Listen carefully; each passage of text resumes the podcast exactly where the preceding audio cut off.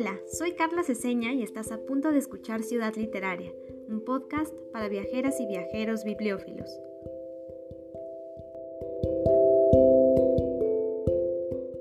Te quiero, creación de Pedro. Amo tu austera y armoniosa vista, la corriente imperiosa del Neva, sus orillas de granito, tu armoniosa valla de hierro, tus noches contemplativas, crepúsculo brillante, brillo sin luna.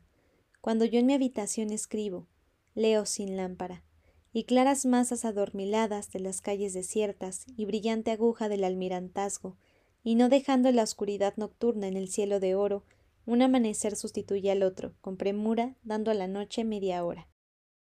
Con este fragmento del poema El jinete de bronce de Pushkin les doy la bienvenida al primer episodio del año. Hoy nos acompaña mi querido César Martínez Celis, quien nos habló sobre el flaneur de París en el episodio 15 de Ciudad Literaria pero hoy nos compartirá un poco de San Petersburgo en la literatura porque actualmente se encuentra en Rusia obteniendo su doctorado en literatura mundial en la Universidad Estatal de San Petersburgo. Para quienes todavía no escuchan a César, les cuento que cursó una maestría en literatura comparada en la Sorbona de París, donde realizó una investigación sobre la melancolía durante el siglo XIX en Europa, y en 2022 impartió la conferencia San Petersburgo en la literatura rusa, el siglo de plata, Bienvenido César, muchísimas gracias por volver a Ciudad Literaria. Muchas gracias Carlita, gracias por la invitación. Al contrario, siempre es emocionante platicar con amigos que están en otras partes del mundo, así que me emociona mucho lo que puedas contarnos sobre San Petersburgo. Para comenzar, por favor, danos un poco de contexto sobre la ciudad y cuál es su conexión con la literatura. claro. el caso de San Petersburgo es bastante interesante y complejo desde varios aspectos. Ah, no me quiero meter mucho en los aspectos, por ejemplo, históricos, aunque mencionaré algunos detalles, precisamente porque políticamente es, es una historia larga y llena de sucesos que se necesitaría bastante tiempo para poder explicar. Lo más básico es, es saber, por ejemplo, la, que la, la, ciudad se funda durante el siglo XVIII. Eh, ¿quién, ¿Quién es el responsable de esto? Por supuesto, es el zar Pedro el Grande. Y la ciudad se, se funda en este espacio que va a ser un tanto, um, no quiero decir agresivo, pero no, no muy cómodo para, para la, la vida. De hecho, durante todo el proceso en el siglo XVIII, mientras está haciendo la ciudad, la construcción se vuelve muy, muy dura, muy pesada para los trabajadores que, que la están llevando a cabo. Por trabajadores, por supuesto, y tristemente me refiero a muchos siervos que son llevados de manera uh, obligada, quizás en contra de su, de, su decisión, que trabajan uh, durante mucho tiempo bajo estas condiciones pesadas porque San Petersburgo es conocido por este viento que al parecer de alguna forma logra llegar hasta el último rincón de las calles Ah, que es difícil escapar precisamente porque está por su geografía, por el espacio geográfico que ubica. Entonces, digamos que más o menos así empieza el espacio, pero por suerte lo que nos uh, importa para este podcast, para este espacio, es uh, la, la, historia literaria, entonces podemos saltarnos esos detalles que, que, son, que son distintos. Hay que tener en cuenta que uh, después de que se funda la ciudad, unos años después, la ciudad se vuelve la capital del imperio y como buena capital será pues, un importante centro cultural. varias cosas, varias ah, figuras artísticas importantes empezarán a ubicarse en este espacio. Quiero mencionar, quizás admitiendo un poco ah, mi, mi, ignorancia en este espacio, em, porque desconozco qué tanto esté traducido este periodo al español pero sí quiero mencionar que muchos de, estos, de estas figuras artísticas, de estos poetas, de estos escritores que vivieron durante este periodo, no son tan conocidos, al menos no, no en México, no, no, es tan, no es tan fácil encontrar sus traducciones en las librerías, pero forman un, una parte importante del desarrollo cultural de la ciudad. Y por supuesto no solo de, de San Petersburgo, sino del, del país entero porque durante este periodo de, construcción de la ciudad también se está reconstruyendo y se está jugando con el papel del idioma. Em, el idioma está cambiando, el idioma está tratando de, el idioma literario también está cambiando, no solamente el idioma que se habla en las calles, sino aquel que se va a usar para la literatura y se empieza a hacer discusiones sobre cómo debe ser el lenguaje que se utiliza. Y aparecen figuras como Sumarokov, Trediakovsky, Dreyabin, Lomonosov, que por supuesto eh, se fundará después una universidad con, con este nombre, quienes toman un, un lado o el otro. Hay quienes eh, luchan porque se mantenga cierto aspecto clásico en el lenguaje eh, poético y hay otros que tratan de llevarlo más allá ¿no? y, y acercarlo más a las personas. No, no quiero asumir que al final de todo esto resulta esta imagen de Pushkin, que es Pushkin, por supuesto, era ese poeta que sí se puede conseguir en español y se puede leer, pero Pushkin está en este momento en donde se está resolviendo ese problema y Pushkin es una figura que será, parece ser, uh, no solamente, va a sonar curioso lo que voy a decir, pero parece que será respetada no solo hacia el futuro, sino hacia el pasado. Es decir, Pushkin llega y, y, es como si Pushkin existiera hacia los dos lados. Parece que su influencia es hacia los dos lados porque se entiende que hay un periodo anterior a Pushkin y un periodo después de Pushkin. Um, y uh, Pushkin será esta figura esencial también para la creación literaria de la ciudad. Mm. Hay, por ejemplo, Pushkin tiene este texto, este poema largo sobre creo me parece que la traducción es el jinete de bronce, uh, que empieza con, con las líneas a la orilla de las desiertas olas, en grandiosos designios ocupados se hallaba él, mirando hacia lo lejos. Uh, esta es traducción, me parece que de Eduardo Alonso Longo, y por él en, el, en este poema se refiere pues, a Pedro, Pedro el, el Grande, que es quien está en esta estatua famosa que se puede ver en la ciudad. Es quizás una de las primeras atracciones que se ven cuando se, cuando se llega a la ciudad. Esta estatua de él en un jinete uh, en dos patas, señalando hacia el, hacia el Neva, que está inmediatamente enfrente. Y estos primeros tres versos son bastante relevantes dentro del poema, pero también desde este aspecto geográfico literario, porque se está señalando esta figura de Pedro el Grande y dice eh, en grandiosos designios ocupados, allá va él porque se ve como él llegando a la ciudad y siendo como el arquitecto primero, aunque sea mental, de este espacio. Y esta figura del jinete de bronce se volverá un símbolo, reaparecerá después en otros trabajos literarios y, y, será retomado de diferentes formas. Será un, un símbolo de la ciudad y también un símbolo que representará el pasado de este, de este espacio, el pasado tanto literario como, como su historia general. Y digamos que más o menos así empieza este, este aspecto literario de, de la ciudad. Esto es interesante porque no solo la estatua que menciona será una especie de hito literario, sé que hay otros espacios reales en San Petersburgo que aparecen en algunas novelas, por ejemplo pienso en las de Dostoyevsky, así que háblanos de él y de otros escritores que de algún modo hayan incluido a la ciudad en su obra. Claro, por supuesto durante este periodo, o sea, siglo XIX, vivirán muchos escritores que tengan como que utilicen como fondo de sus historias de la, ciudad de San Petersburgo. y, y, son nombres al igual que Pushkin y al igual que estos poetas que mencioné anteriormente, uh, que quiero mencionar otra vez para no relegarlos como, como estos otros poetas anteriores a Pushkin, que son Sumarov, Teryakovsky, uh, Karamzin. Eh, ellos, al igual, Dostoyevsky, Dostoyevsky utilizará igual la, la, la ciudad de fondo y no es que la ciudad sea un personaje, por ahora, no de esa forma.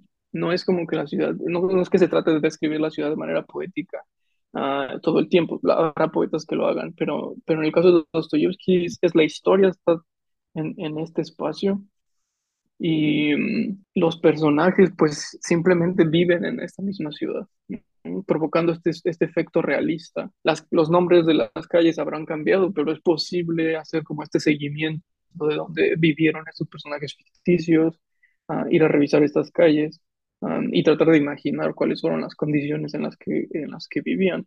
Uh, los personajes como de crimen, crimen y castigo es, común hacer como este, este seguimiento, me parece que el doble también. Uh, dando un énfasis quizás a los puentes que conectan, que conectan la ciudad. Um, entonces, eh, entonces Dostoyevsky será una parte importante de esta construcción literaria de la ciudad, de esta arquitectura literaria de la ciudad. Y por supuesto en, en esta triada uh, que se va a generar durante este siglo XIX, eh, triada solamente para motivos de, este, de esta conversación. Está por, por supuesto Gogol, también Gogol, que um, escribirá una serie de cuentos que tendrán por fondo igualmente la ciudad de, de San Petersburgo. Um, también se pueden construir, conseguir en, en español. Me parece que recientemente el editorial Cátedra publicó este, una colección de cuentos Ujú, llamado Cuentos de San Petersburgo. No es que se llame así la colección, me parece que esto es un... No es como que hayan publicado por primera vez, sí tengo entendido que esto se hace de- de- después de la muerte de, de Google. Um, pero todos estos cuentos muestran de una forma la sociedad en general, ¿no? La sociedad moviéndose en el siglo XIX en esta, en esta ciudad. Um, se mostrará como la división quizás de algunas clases, algunos aspectos también eh, quizás realistas se podría decir, Ah, aunque el realista es un término interesante, por ejemplo, para describir quizás un cuento como La nariz de ¿no? Para los que hayan leído el cuento sabrán que en algún momento de la historia, es decir, en toda la historia, un personaje pierde su nariz y está tratando de, de encontrarla y recuperarla. Eh, mientras esto está pasando, pues existe una ciudad que, ujú, que es real, ¿no? Que se refleja. Y algunas calles como, o avenidas como la avenida Nevsky se vuelven un, aquí en este caso se podría discutir, quizás se vuelven como un personaje relevante de las historias. Ah, la avenida Nevsky se vuelve un espacio ah, que por supuesto hoy es turístico, ¿no? Y se vuelve un espacio relevante. Y es este lugar para pasearse, es este, esta avenida principal muy larga eh, y, bastante bella, ¿no? Esa es como, el, como, como la idea ah, de, de la ciudad literaria durante del siglo XIX. Es importante también, creo, pensar, por ejemplo, en, en París, en este caso, cómo, cómo se construye un, un, un París literario. No menciono París simplemente así aleatoriamente. Por supuesto que la- algunas de las construcciones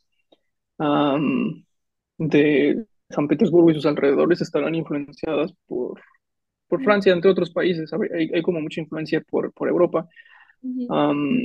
Y quizás vale la pena mencionar que en, eh, en el núcleo de, de la ciudad de San Petersburgo está la intención de, de abrirse a la oportunidad de una influencia europea. San Petersburgo es como este espacio para recibir ah, lo, lo europeo y el siglo XVIII en, este, en, estos, en estas discusiones que mencionaba anteriormente, cómo se utilizaría ah, el lenguaje poético, eh, también están recibiendo esta influencia literaria de diferentes países, ah, como ah, Italia, Alemania, ah, Francia, Inglaterra. Un una gran, eh, gran influencia para los escritores del siglo XIX, por ejemplo, eh, los escritores rusos del siglo XIX fue sin duda Lord Byron. Entonces, es, es un momento en donde están encontrando lo ruso a través de toda esta influencia. Y quizás eso hace de San Petersburgo una ciudad diferente al resto de algunas ciudades rusas. eh, sí se, se siente como ese, esa influencia hasta la fecha.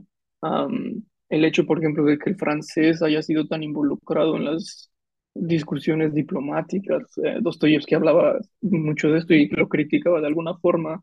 Me parece que en sus diarios escribe que la gente prefería hablar en un mal francés que comunicarse claramente en ruso. Había como este, este gusto por lo, por lo francés y ese gusto por lo francés se verá en, esa ciudad, ¿no? Se verá en, en, esta comparación que hago entre la ciudad, casualmente también dividida por un río, ¿no? O sea, esta, este paralelismo quizás entre el Neva y, y el río Sena. Pero sí, el interés por, por lo, por lo extranjero de alguna forma influenciará lo literario y lo geográfico en San Petersburgo. Y mencionaba también esto porque un momento importante para la constru- construcción geográfica de París es el siglo XIX y algo que está sucediendo en el siglo XIX durante este periodo es, el simbolismo. Y el simbolismo de alguna forma permite la resignificación de la ciudad como un aspecto literario, casi como crear a la ciudad, hacer de la ciudad un símbolo. Quizás algo similar podría pasar después en, en San Petersburgo. A finales del siglo XIX aparece una figura como uh, Inaki que también está traducido al español. él creo que no nace en San Petersburgo, pero vive en San Petersburgo. Eh, de hecho, estudia en la Universidad uh, Estatal de San Petersburgo, donde tengo la fortuna de estar, de estar estudiando ahora. Y él se vuelve uno de los primeros traductores de los poetas simbolistas franceses. Eh, él traduce a Verlaine, traduce a Rimbaud, traduce a Mallarmé, con traducciones que son también dignas de un análisis profundo, y tanto lingüístico como literario, porque eh, son bastante, en ocasiones son bastante diferentes. entonces, este, Inaki que nunca se consideró como, un, como simbolista, tengo entendido que él decía más bien considerarse como místico, que bueno, habría un espacio para discusión cuál sería esta diferencia entre simbolista y místico, por ejemplo, para el simbolismo francés, pero sí será una influencia muy importante para los simbolistas, uh, los simbolistas uh, rusos, precisamente porque empezaron a leerse estas traducciones de los simbolistas franceses y mm, quizás también vale la pena aquí eh, remarcar que, mm, que no solo será una influencia para los simbolistas rusos, sino también para muchos escritores del siglo XX, a pesar de que será poco reconocido esto. Será hasta después como que se trate de, de mirar hacia atrás y tratar de recuperar y darle el honor que merece. Una de las personas que trata de voltear atrás y recuperar esto es Ana Akhmatova, quien fue su alumna cuando, cuando Aninsky estaba ah, como profesor en un, eh, un, pues una ciudad alrededor de San Petersburgo que se llama se llamaba Cielo, que hoy curioso, se llama Pushkin, ¿no? hoy se llama, se llama Pushkin este espacio.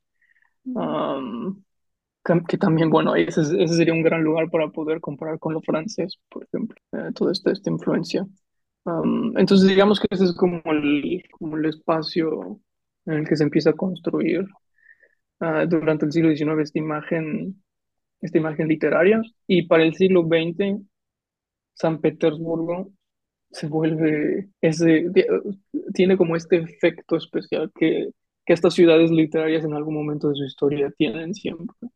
Un momento en donde, viniendo de ese siglo de oro, de Pushkin, Tolstoy, Dostoyevsky, simplemente como volcán hace erupción en este, en este cambio de siglo y se vuelve este centro cultural enorme.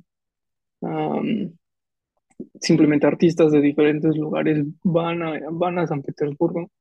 Ah, culturalmente lo que está sucediendo en Rusia en este periodo, en este periodo también es un cambio, no solamente en San Petersburgo, sino en, en todos lados, pero San Petersburgo como, como capital, por supuesto que tiene un, un efecto relevante. Y empieza a suceder este efecto que, que vemos, otra vez menciono París, pero que vemos en, en ese siglo XIX en París, en donde, por ejemplo, en cafés se reúnen artistas, de, o sea, escritores, también pintores, poetas, eh, compositores, y simplemente existen estos registros, quizás a veces fotografías, pinturas, donde no es es simplemente increíble ver, ¿no? Como de casualidad, un miércoles, este, esta decena de personas que cambiaron o, o, que simplemente religieron lo que se estudia hoy dentro de sus, de sus áreas, estaban ahí ubicadas discutiendo sobre, uno quiere imaginar sobre aspectos bastante importantes, pero a lo mejor simplemente charlaban de algo insignificante. Entonces, a finales del siglo XIX y inicios del siglo XX, eso está pasando en San Petersburgo se empieza a crear estos espacios de reuniones en donde gente y o sea, poetas de, relevancia van a compartir sus poemas, van a discutirlos y uno de estos lugares, uno de los más famosos, es conocido como la Torre de, de Vyacheslav Ivana, ah, que tengo entendido hoy no es no es un museo ni nada. Ahí está, ahí está, se puede ir a ver ah, la construcción y se puede, pues, se puede tratar de empujar la imaginación, no tanto, pero se puede tratar de empujar la imaginación para entender por qué se le llamaba la torre. Quizás por torre podemos imaginar algo más rústico de lo que es, pero es, es este espacio. em, y pues sí, o sea, Vyacheslav Ivanov junto con, eh, si no me equivoco, Lidia Sin- Sinavieva tenían esta, estas reuniones en, este, en su, departamento. Me invitaban a, a diferentes escritores a leer sus poemas. Eran algo místicas, y regresando quizás a Inaki Antianesky diciendo que era místico y no simbolista, porque Vyacheslav Ivanov es como este, es este espacio, es- es como este inicio simbolista. Ah, pero tenían algo de místico estas reuniones. Igual, igual Lidia Sinavieva Aníbal era simbolista, también se puede leer en español, 33 monstruos es un gran texto que está traducido al español. Es- eran como reuniones religiosas hasta cierto aspecto, porque el simbolismo de alguna forma no solamente era como un recurso literario, no solamente era algo lingüístico, una forma de darle una ambigüedad y una significación múltiple a una palabra. Ah, el simbolismo en este primer periodo, quizás, o en este, al menos en este espacio místico, era la conexión entre dos mundos, que es de hecho uno de los poemas importantes de Danielsky, se llama Entre, Entre Mundos. ¿no? Y, y creo que eh, sí, o sea, no, no, no estoy tan seguro de cuál de la, si hay como una relación directa entre esta idea de los dos mundos y este poema de, de, de Danielsky, pero mm, este simbolismo se trataba de conectar a través de la palabra esos, esos dos mundos, el mundo de lo, de lo físico, lo que está aquí, y, y este otro mundo que tiene lo superior. Am, de ahí, de ahí esta idea místico. Y Vyacheslav Ivanov es esta figura central que logra reunir a personas a su alrededor para, para poder acercarse a este motivo, ¿no? A este, este intención de juntar esos dos espacios. Un sacerdote ruso de la época, también eh, filósofo, Pavel Florensky, eh, escribía sobre, so- bueno, trataba de, de explicar quién era cómo, qué, qué es lo que era Vyacheslav Ivanov. Y en el texto se pregunta primero, quizás es un escritor. Dice, no, no, escritor es más bien Merezhkovsky o Brusov, otro simbolista. Ah, para Vyacheslav Ivanov, según él, eh, la escritura solo era este medio, ¿no? Por el que lograba expresar estas intenciones. Eh, se pregunta entonces, ¿era un poeta? Dice, no, Pushkin es un poeta, Vyacheslav es diferente. Un, un científico es entre las preguntas que se hacen, ¿no? Y dice, no, no, en esencia otra cosa, totalmente. Um, y simplemente concluye con que él mismo no sabe qué, qué es, ah, qué es eh, Vyacheslav. Ah, es difícil, es difícil tratar de reducir a una sola palabra figuras ah, como, como esto. También sobre, sobre todo porque aquí hay toda una discusión que no- tampoco quizás no vale la pena meterse tan a fondo, pero solo vale la pena mencionar quizás que aquí hay una discusión sobre lo, en lo que se está transformando Vyacheslav Ivanov. E- Es, es decir, um, Vyacheslav Ivanov aquí ya no es la persona real. ¿no? Al igual que San Petersburgo se puede transformar como este símbolo, Vyacheslav Ivanov, está, está como siendo objeto de esta misma transformación. Ah, quizás se puede discutir bajo el marco como de la muerte del autor y todo esto, ¿no? Cuando nosotros mencionamos, por ejemplo, el nombre de Ivanov, no estamos hablando de esa persona real que vivió, sino de, de la impresión que dejó a través de estas obras.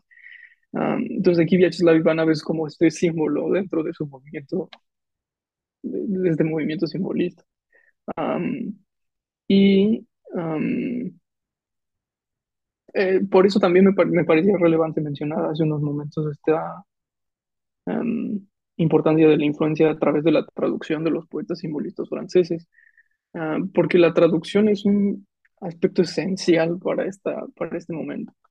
Ah, es, es, la traducción va más allá simplemente de esa explicación de lo que dice un idioma en otro idioma. La, la, la- traducción aquí se puede ver incluso como esta, como un- una herramienta para la unión de estos dos mundos, ¿no? Eh, a través del simbolismo. El simbolismo de alguna forma aquí parece especie de traducción. Se está tratando de explicar a través de la palabra lo que hay en otro mundo, es como esta, conexión. Curiosamente, Vyacheslav Ivanov tiene un poema que se llama El Traductor, Ah, y en traducción de Jorge Bustamante García dice este poema, ah, ya sea que encuentres la alondra de Virgilio o el albatros de Baudelaire o el ruiseñor de Verlaine, tu conquista en la otra lengua no es dejarte seducir por estos pájaros libres, es ser dueño de ti mismo sin violencias. Am, lo cual, ah, lo cual habla bastante y trata- explica un poco la diferencia que mencionaba antes sobre, sobre las traducciones de Inaki antes, que eh, es, eh, o sea, tu conquista es ser dueño de ti mismo sin violencia. ¿no? Eh, y por eso no, no, no hace falta ser tan directo en estas traducciones. Y hay un espacio para que el traductor sea poeta también, para que el traductor aparezca como tal.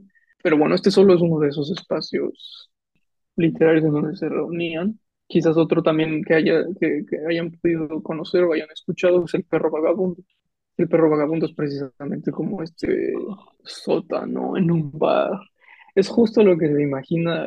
ima- Bueno, espero que haya sido así, ¿no? Pero la descripción es justo lo que uno se imagina cuando le dicen que era un espacio en donde se reunían artistas para eso.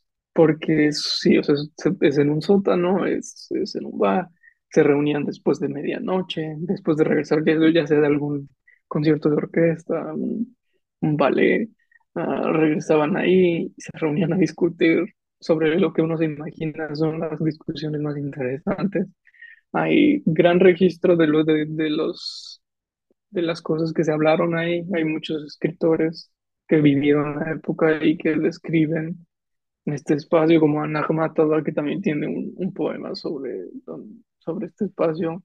Ah, y, y- y escribe, sí, yo amé esos agolpamientos nocturnos, los vasos helados, las pequeñas mesitas, el café negro de vapor azuloso, el pesado chorno de la chimenea invernal, las bromas literarias de, corros- de corrosiva alegría. También esto es traducción de Jorge Bustamante. Es- e- era ese espacio tal, tal y como uno piensa que, que, que deberían, debería ser formado este, este momento. Y como les decía, esta imagen de que es una erupción de, eso que venía del siglo de oro, es, es este momento en el que se, eh, se desarrolla este conocido como siglo de plata, ¿no? No, quizás podría parecer en primera instancia que, bueno, el primero siglo de oro, este es el siglo de plata, quizás es menor, ¿no? pero creo que no, no vale la pena como una, una interpretación así de simple. Es curioso también que se llame un siglo cuando dura 30 años, 40 años, pero lo que se produce durante ese periodo es, es equivalente a lo que se podría producir durante un siglo entero. Hay, la lista de poetas de ese siglo es simplemente enorme. A- Anna Akhmatova, eh, Yesenin, Mayakovsky, Mandelstam, Bloch, Bieli, Brusov, eh, Zinoviev, Aníbal, Gipius. Es infinito la cantidad de nombres que se puede decir y, ninguno de ellos es menor, que es yo creo lo- lo curioso de este periodo. Ninguno de ellos es como ah, lo que tristemente se podría considerar como segunda fila, ¿no? O sea, todos ellos tienen, portan como un, una relevancia gigante en el, en el periodo. Ah, se podría tener una sesión por cada uno de ellos, ¿no? Y una sesión no sería suficiente porque eh, no solo hay una inmensa cantidad de escritores, sino que estos escritores producen una inmensidad de, una inmensa cantidad de, obras. Entonces sí, simplemente es, es, es increíble pensar como, como en este en desarrollo literario de, de la ciudad. Simplemente como para concluir este, este espacio, este- este- esta respuesta larga sobre, sobre la ciudad literaria de San Petersburgo, eh, qui- quiero terminarlo aquí porque eh, durante este periodo ah, la ciudad ah, va a perder su capitalidad. Sí, Moscú se volverá la capital por cuestiones de guerra. San Petersburgo se vuelve Petrogrado, ah, porque San Petersburgo suena muy alemán para, para el periodo, entonces Petrogrado, luego se volverá Leningrado, luego regresará a ser San Petersburgo. Pero eh, sí, o sea, lo, lo, lo dejo aquí porque me parece que es como, por supuesto sigue habiendo una producción importante literaria, pero creo que se empieza a generar otro, otro tipo de dinámica. Ah, la rivalidad con Moscú también empieza a existir, quizás con mayor intensidad que antes, porque por supuesto algunos de los escritores que mencioné rápidamente en esta lista del ciclo de plata eran de Moscú, pero como, como Bieli, ¿no? Que Bieli tiene como, hablando de Petersburgo, tiene una de las obras que para un lector actual podría parecer como la máxima de la ciudad de San Petersburgo, porque se llama Petersburgo, y se llama Petersburgo porque, porque la ciudad parece ser como el personaje principal, a pesar de que Bieli no, eh, él mismo lo decía, en Petersburgo soy un turista, un observador, un habitante, no un habitante de la ciudad, y eh, sentía como que el Petersburgo que estaba siendo reflejado por Bieli no era que ella veía. Entonces, es curioso porque ah, creo que se puede hacer un contraste válido, ¿no? Quizás los dos Petersburgo, los dos Petersburgo existen siguiendo esta línea del Petersburgo como un símbolo, porque ¿qué es el símbolo como qué, qué significa que una palabra sea un símbolo y no y no una palabra nada más? y simplemente lo podemos reducir a que una palabra nada más se liga directamente a un significado, mientras que un símbolo eh, ofrece la oportunidad de una múltiple interpretación, una conexión múltiple y una ambigüedad de significados. Entonces creo que pueden existir estos dos San Petersburgo. pero sí, más o menos eso es como la imagen general de, de la ciudad literaria.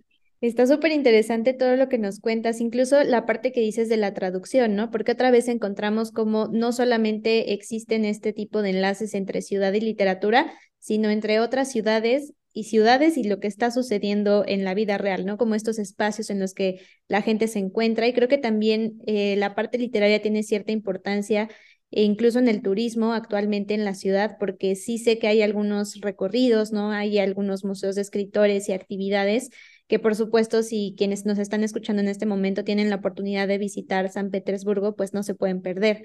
Entonces, pues también platícanos un poquito más como de este eh, mundo contemporáneo que recuerda ese pasado literario que ya nos comentaste el día de hoy. Sí, sí, sí, es este es muy ah, no, no, no explotado, sino muy, muy recurrido este aspecto literario para fines turísticos. De hecho, no, recuerdo cómo se llama la página, pero hace falta simplemente poner en internet recorridos turísticos en San Petersburgo, en ruso, ah, y te lleva directo a esta página en donde es una lista de personas que se, se ofrecen como guías ah, para ciertos recorridos específicos. Y en esa lista enorme, lo, lo más famoso siempre serán recorridos basados en los personajes de Dostoyevsky ir a tratar de encontrar ah, en donde vivieron eh, ciertos, ciertos personajes. Por ejemplo, mencionaba Crimen y Castigo, que es uno de los tours, yo creo, más, más recurridos. No son tan caros esos tours, me parece. No quiero, no, no, no quiero dar una cifra específica, pero me parece que no, no son tan caros porque ah, normalmente requieren cierta cantidad de personas para formarse y, lo que sea. pero sí, como un recorrido familiar me lo imagino bastante, bastante accesible. y pues una persona te acompaña, proporciona como el transporte y, te lleva como, como a, los, a los lugares de la ciudad en donde se desarrollaron ciertas, ciertas cosas ficticias. También hay unos recorridos específicos para cosas que sí sucedieron realmente, no necesariamente ficticias. pero yo creo que eso es como Ah, yo creo que es como una de las oportunidades más interesantes para, para acercarse literal, literariamente a la ciudad, porque por supuesto existen los museos, ¿no? estos museos como habitaciones en donde vivieron algunos escritores, como el Museo Dostoyevsky o el de Akhmatova, también hay uno de Derjavin, que se está mucho más. Es, es como la dimensión es diferente, solamente. es lo que puedo decir. Nekrasov también me parece que tiene su, museo en la ciudad. Y por supuesto que para los que, para los que gusten quizás también de descubrir por su cuenta, quizás haya este tipo de personas que, que, les, que les guste como ir caminando por, la, por las calles y encontrarse de pronto con estas placas de durante este periodo de, tal año a tal año aquí vivió Pushkin, ¿no? Y tratar como de, sentir una cierta influencia. Ah, pero sí, eso también, eso también eh, existe, existe como, como tal. Entonces yo creo que eso sería como una, una de las mejores formas de, de acercarse turísticamente a, a la ciudad, a través de estos recorridos. Sí, totalmente, porque además como que revives, ¿no? El, el pasado hacen estas lecturas, entonces creo que eso también es muy interesante para mantener viva la memoria, porque justo hay espacios que como la torre, pues se pierden y hoy son, tienen otro tipo de usos que pues si no estás tan metido como en el aspecto literario o en los libros, pues puedes desconocer. Y eh, pensando también en quienes no podemos viajar eh, a San Petersburgo, porque pues sí, no es, no es tan fácil, es una ciudad que al menos en Ciudad de México nos parece un poco lejana. Eh, también me gustaría que nos hables un poco, retomando el tema de la traducción, pues qué libros podemos em, utilizar para viajar a San Petersburgo, porque creo que también es un tema mm, pues bastante interesante que creo que a quienes escuchan Ciudad Literaria les puede gustar bastante.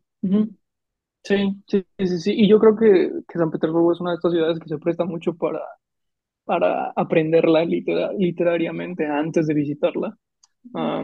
Es una ciudad que quizás se puede llegar a visitar después de tener varias impresiones literarias de ella, porque sí hay una gran cantidad de, de obras que se pueden, se pueden leer así.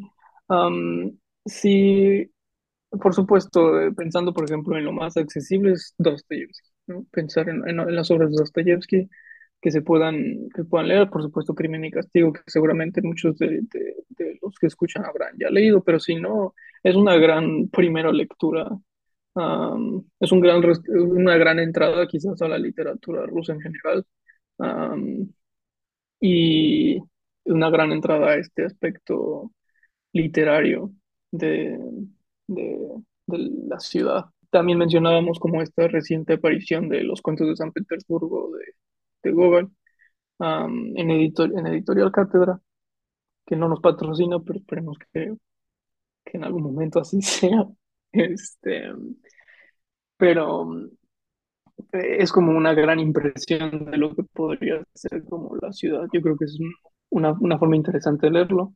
Si leen ruso. También eh, no quiero, no quiero pasar este, este podcast sin mencionar una obra que recientemente me, me encontré. Ah, otra vez reconociendo mi ignorancia, a lo mejor es bastante famosa, este, pero me, me la encontré recientemente en ruso. Desconozco si está traducida. Se llama Las orillas del Neva. Ah, La escritora es Irina ah, ah, Adayevseva, me parece que sería como la, como la pronunciación en, en español, o, o Doyevseva. Ya lo escribirán en, la- en los detalles del podcast por si alguien está interesado. Um, obra que les- a las orillas del Neva, en donde es, es, es difícil de explicar porque quiero hacerle justicia. Um, ella es como una de las últimas figuras de este siglo de plata. Y, y ella es como como me imagino sería el sueño de personas viajando al pasado y, y- y queri- queriendo ser testigos de cómo sucedió ese periodo, porque ah, para mí ella es ese testigo de lo que, de lo que fue el siglo de plata. Fue alumna de, de Gumilyov, ah, acmeísta, ah, que en algún momento estuvo ca- casado con.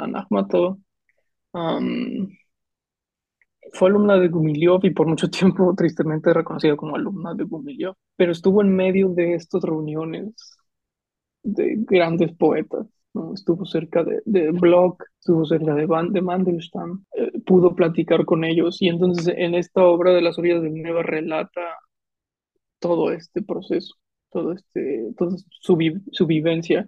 Ella al inicio, que aquí les puedo compartir una, un- una traducción que hice pequeña sobre ese inicio, ah, explica cuál es su intención. Eh, Ella empieza el texto con, um, esta no es mi autobiografía, ni un cuento sobre quién yo era cuando vivía aquí en la tierra, no. Y para mí los recuerdos son como un cuchillo punzante. Después de todos los recuerdos, siempre son regret y remords. Y yo odio por igual el lamentar el pasado y el remorder de la conciencia. No sin razón confesé en versos. Falsedad, falsedad que el pasado me es querido. Es como una ávida tumba abierta. Dentro de ella me aterra mirar. Entonces, aquí, aquí simplemente menciona que no es una autobiografía porque no va a hablar de ella. Por eso decía que es como este testigo, es como un- unos ojos para, para ver. Va a hablar de todo lo que sucede alrededor de ella. Al final yo creo que sí tiene algo de autobiografía.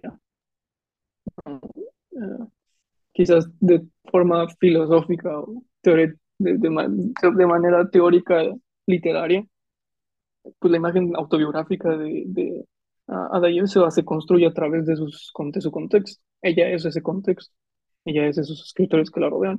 Pero sí tiene escenas muy fascinantes, por ejemplo, en donde explica cómo se sintió la primera vez que Gumilyov reconoció su talento o que Block se acordó de su nombre, ¿no? Siempre es como de, ah, no puedo creer que se haya acordado de quién era yo, ¿no? Am, entonces me parece como que en esta ingenuidad hay algo de honestidad también. Como algo de autenticidad que vale la pena. Entonces sí, desconozco si está en español, pero si pueden leerlo en, en ruso, yo creo que es una, un acercamiento increíble a, a la época. Ok, sí, suena súper bien. Esta también es algo como que sí encuentro diferente con otras ciudades que hemos mencionado, ¿no? Porque es difícil a veces encontrar traducciones. Entonces creo que ya que te tenemos aquí, vale la pena que también nos hables sobre eh, justo qué falta por traducir. eh, y ya no, no tanto si quieres conectarlo con la ciudad, porque creo que hay temas muy amplios en la literatura rusa que vale la pena mencionar también. Y pues justo reconocer eh, pues qué nos falta para traducir o por si alguien quiere aprender ruso, también eh, pues les invitamos a hacerlo. Sí, me- yo no sabría muy bien eh, dar así como un estimado exactamente qué son las cosas que se pueden traducir, que falta por traducir, porque quizás muchas cosas fueron traducidas pero no digitalizadas. Entonces me parece que hay muchas de estas traducciones que se pueden encontrar como en librerías de viejo, ¿no? Y darse una vuelta y de pronto encontrar una, una cosa que se publicó hace 20 años, 30 años, 40 años, pero que nunca ha sido reeditada. Entonces, em, me cuesta un poco de trabajo dar como un, este, mm, una descripción exacta de qué son las obras que falta, que falta por traducir, pero por experiencia puedo comentar que hay algunos poetas que es difícil encontrar mucho de ellos en español. Por ejemplo, pienso en Yesenin. Yesenin, uno de los de esos poetas en- enormes, de gran importancia, que mm, si se trata de buscar en internet poesía, es muy complejo, ¿no? Es muy complejo. Se podrá encontrar algunos poemas traducidos, a lo mejor en algunas antologías, pero la obra de Yesenin es bastante amplia, entonces eh, sé que, por experiencia, sé que es complejo encontrar ah, su obra. Me parece que también Nekrasov, por ejemplo, ah, ah, Nekrasov, ah, el, el escritor del siglo XIX, eh, contemporáneo de Dostoyevsky, digo esto porque hay otros Nekrasov, Entonces, el, contemporáneo de Dostoyevsky. También desconozco qué tanto esté traducido, ah, a pesar de que también la relevancia es, es bastante. Ah, los poetas de la, de la época de, Pushkin, que por aquí tengo una antología, no sé, desconozco totalmente si siquiera han sido, han sido traducidos. Si alguien de que personas que nos están escuchando los, los sabe sobre esta traducción, también sería increíble que se puedan ah, recomendar porque ah, está, por ejemplo, Yukovsky, uh, Bayekov, Davidov, ¿no? No sé si están ah, traducidos, Bat Batyushka, Riliev, Pignievich. Creo que Adayevsky está traducido, ah, recientemente traducido, me parece, en Argentina.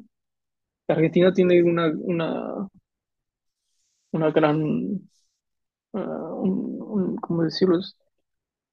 Han hecho una gran labor, una gran labor traduciendo y hablando de literatura rusa ah, con la sociedad, me parece Sociedad Dostoyevsky. Ah, entonces, pues sí, yo diría contemporáneos de Pushkin, siglo XVIII, yo creo que debe haber mucho que no, que no está, no está traducido, al menos no recientemente, ¿no? Porque por supuesto Tolstoy debe estar traducido casi completo, si no es que completo.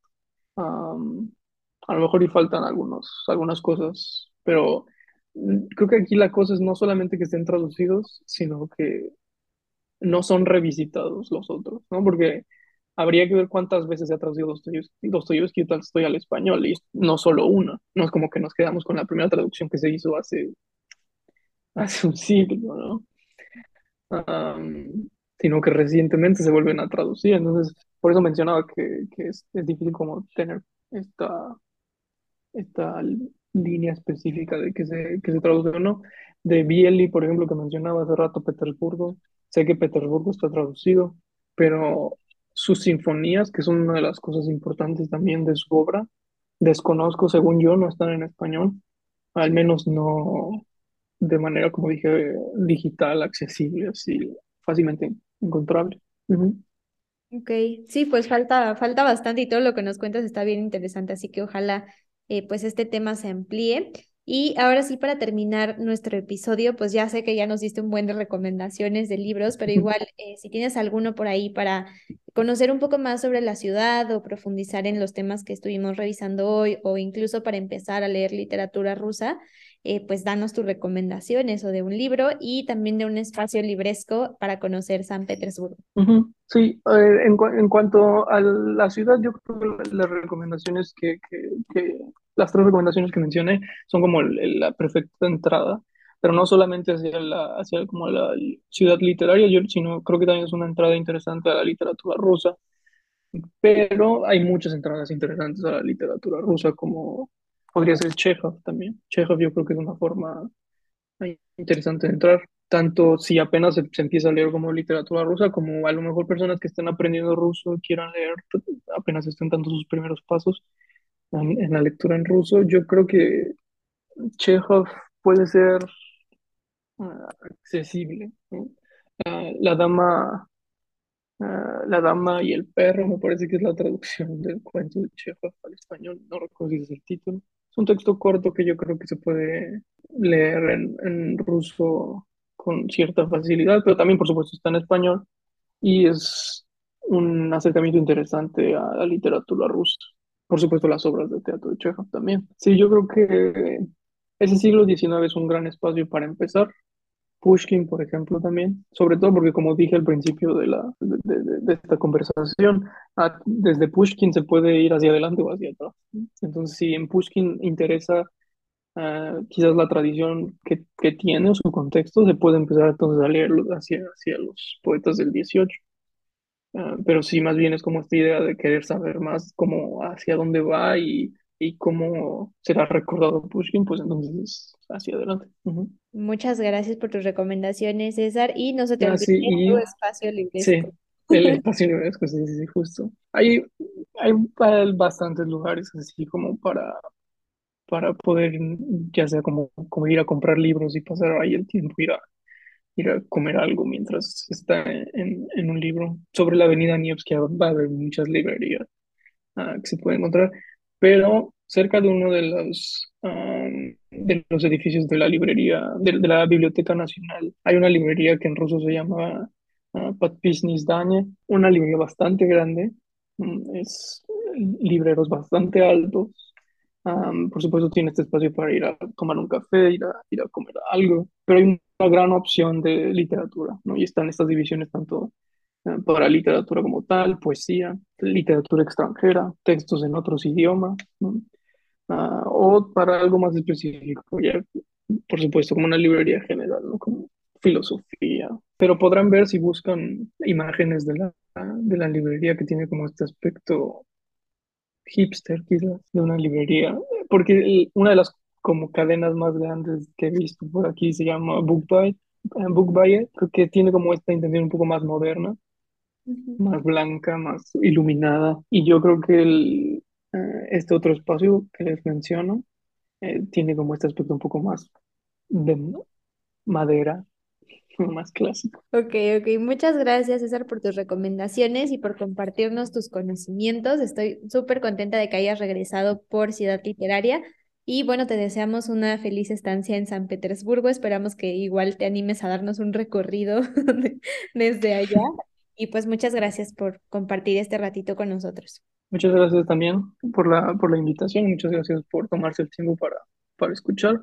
y sí, con mucho gusto podremos planear quizás algo después para explorar otros rincones de, de la ciudad o quizás adentrarnos un poco más a, las, a los detalles Ah, de, ciertas partes que mencioné hoy. Pero sí, muchas gracias por la, por la invitación.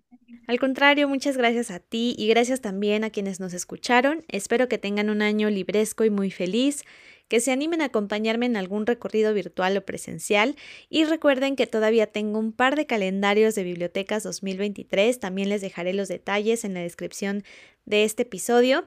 Eh, para recibir las noticias y próximos eventos de Ciudad Literaria, no olviden seguirme en Instagram o Facebook. Les recuerdo que me encuentran como arroba Ciudad Literaria CDMX y todos los días comparto contenido de libros y viajes. Con esto ahora sí terminamos el primer episodio de 2023. Muchas gracias por su tiempo y nos escuchamos la próxima semana.